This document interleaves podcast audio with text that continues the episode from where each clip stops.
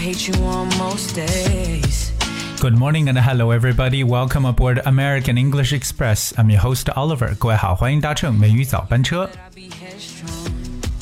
You One of the reasons that we learn a foreign language, especially English, is because we want to take this language as a tool to spread our Chinese culture, to let more people know about us, our history, our customs and traditions. And one of the most important means is by reading books, especially those classic ones in our Chinese history. 我们学语言的其中一个目的呢，就是需要大家呢来去通过英语这么一个文化呢，来去传播我们中国的这个这个历史文化和习俗。那当然了，来了解我们的所有这一切，最重要的一个方式呢，就要通过一些经典的书籍。今天美语早班车，Oliver 带着大家一起来聊聊我们中国历史上这么多出名的书籍，他们的英文都该怎么去讲。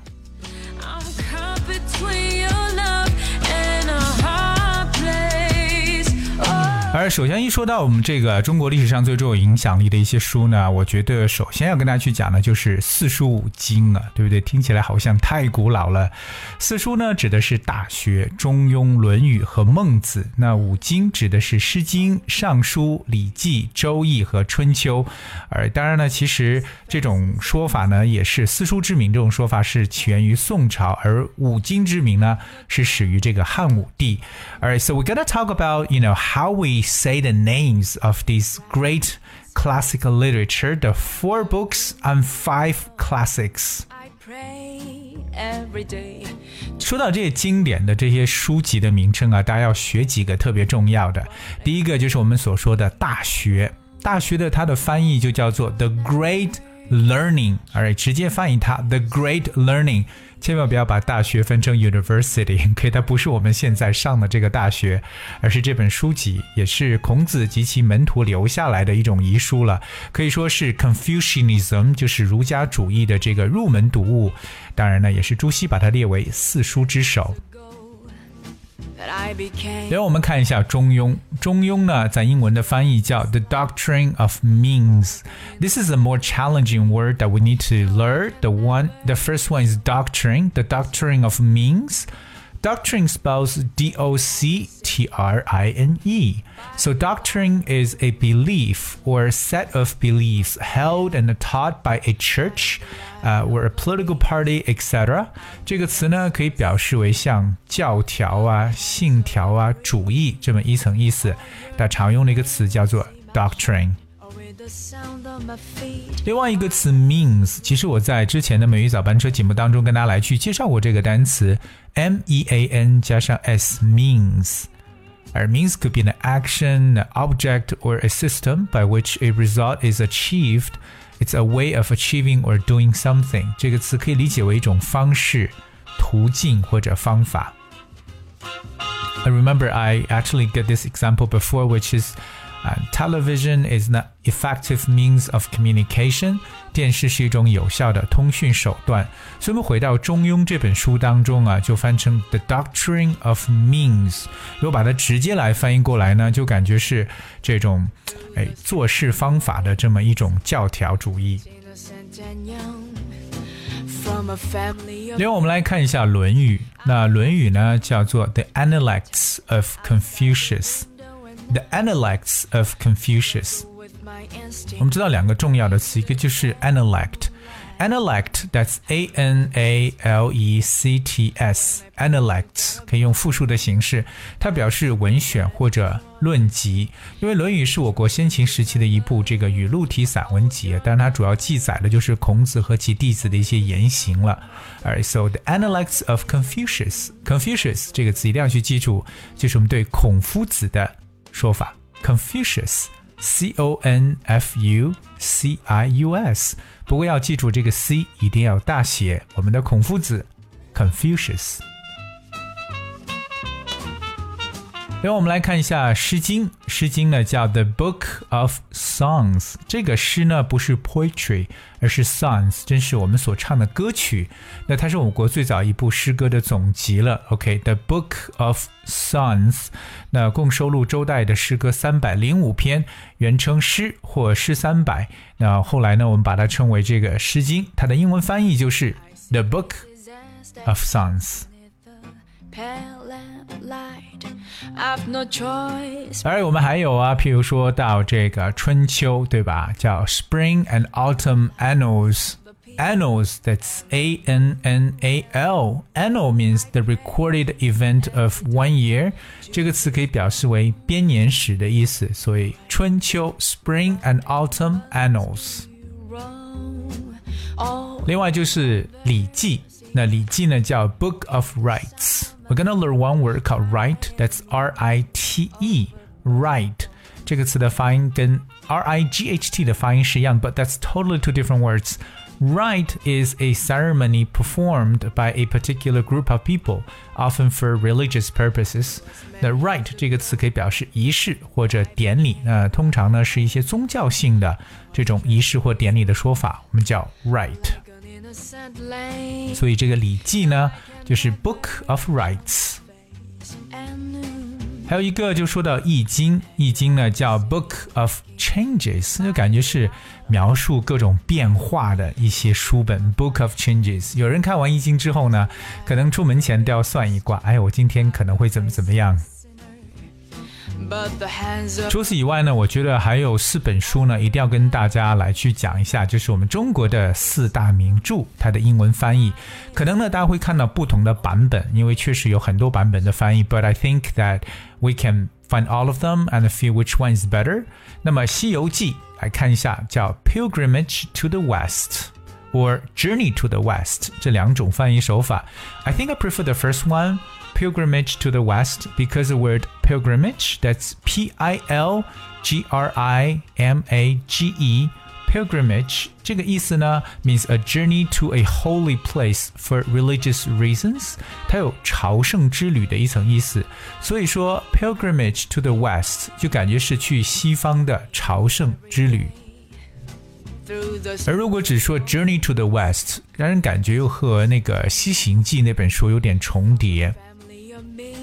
但也有人把它翻成什么 Monkey King 啊，对不对？这样的一些说法。But I think the one that pilgrimage to the West is way better。 In the pale moon. 来看一下我们的另外一个，就是《三国演义》。《三国演义》的翻译特别有意思，因为确实不知道这个演义怎么用英文讲会比较的合适。But here is a final answer for that. It is the romance of the three kingdoms. 怎么感觉是三个国家的浪漫史啊？The romance of the three kingdoms. We know kingdom 这个词本身呢就表示王国的一层意思，kingdom。所以三个王国的浪漫史。那真的有那么浪漫吗？好，我们来看一下另外一个，就是我觉得是四大名著之首了，就是《红楼梦》。而《红楼梦》呢，我们可以翻成 A Dream in Red Mansion。A Dream in Red Mansion，你知道这个 mansion 这个词，M A N S I O N，mansion 是什么意思呢？Well, mansion is a large, impressive house。这个词呢，真的可以表示特别大的这种住宅房子，可以叫公馆，也可以叫宅地，对不对？特别大。Alright, that's called mansion. M A N S I O N. Like the 18th century country mansion，十八世纪的乡村宅地，就真的是大户人家，我们才用 mansion。所以 A Dream in Red Mansion。《红楼梦》，也有人把它说这个也可以称为《石头记》嘛，对吧？所以《石头记》也可以直接翻成为 The Story of the Stone。 最后一个，我们来看一下《水浒传》。那这个真的是很难翻，《水浒传》。我看过好几种不同版本的翻译啊，有一个我比较喜欢的叫做 “All men are brothers”。All men are brothers，所有的男人都是朋友，哎，大家都是好基友的感觉。All men are brothers，当然也有人把它翻成为这个 Heroes of the Marshes，称为沼泽地的英雄啊。Heroes of the Marshes. Marsh, M A R S H. Marsh is an area of low land that is always soft and wet because there's nowhere for the water to flow away. 那这个词呢就表示为湿地或沼泽的意思。所以我们为什么说这个 heroes of the marshes？应该不说梁山好汉嘛，应该说 heroes of 梁山嘛，嗯。 也有人把《水浒传》翻成为 water margins，margin that's M A R G I N，就感觉是边缘，所以是水边。这个翻译会不会有点太离谱了？但在中文中，我们也说把它翻成为什么啊？一百零五个男人和三个女人的故事啊。It's just um, in amusing way, but which one you think is better for the translation of the great four masterpieces of ever Chinese literature. You're free to leave your comments. And uh, I hope you guys will interact with us。那希望各位跟我们来互动起来。大家可以看一下，你认为这四大名著当中的英文名字怎么翻译呢？会更加的确切一点。那欢迎各位留言，留言方式非常简单，只需要各位搜索和关注微信公众号“美语早班车”。留言给我们就可以了。当然，通过这样的方式呢，你还可以获得到每一期美语早班车所讲解内容的文字版本。而今天跟大家说了一大堆的这个我们中国的经典名著的英文名字，如果你一下子记不住的话，没有关系，只需要各位呢来去查看一下它具体的这个文字的内容就行了。所以，赶快用微信来关注我们吧。Alright, finally, it's a very much a lyric song, 很抒情的一首歌, Someone You Loved. And I hope you guys enjoyed the song. And by the way, have a nice day. See you tomorrow. Into nightfall, and you're not here to get me through it all. I let my guard down, and then you pulled the rug. I was getting kinda used to being someone I'm going under, and this time I fear there's no one to turn to. This all and nothing way of loving, go be sleeping without you. Now I need somebody to know, somebody to hear, somebody to have, just to know how it feels. It's easy to say, but it's never the same. I guess I kinda like the way you help me escape. Now the day bleeds into nightfall, and you're not here to get me through it all. I let my guard down, and then you pulled the rug. I was getting kinda used to being someone you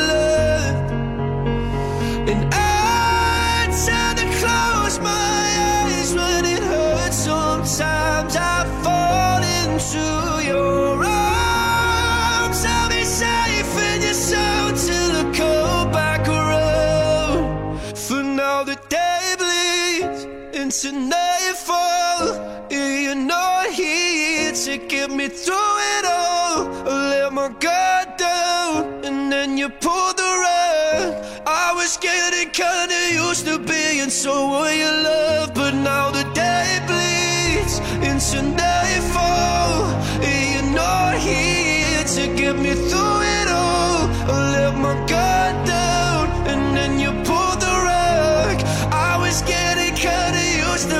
being someone you loved. to let my guard down, and then you pulled the rug. I was getting kinda used to being someone you loved.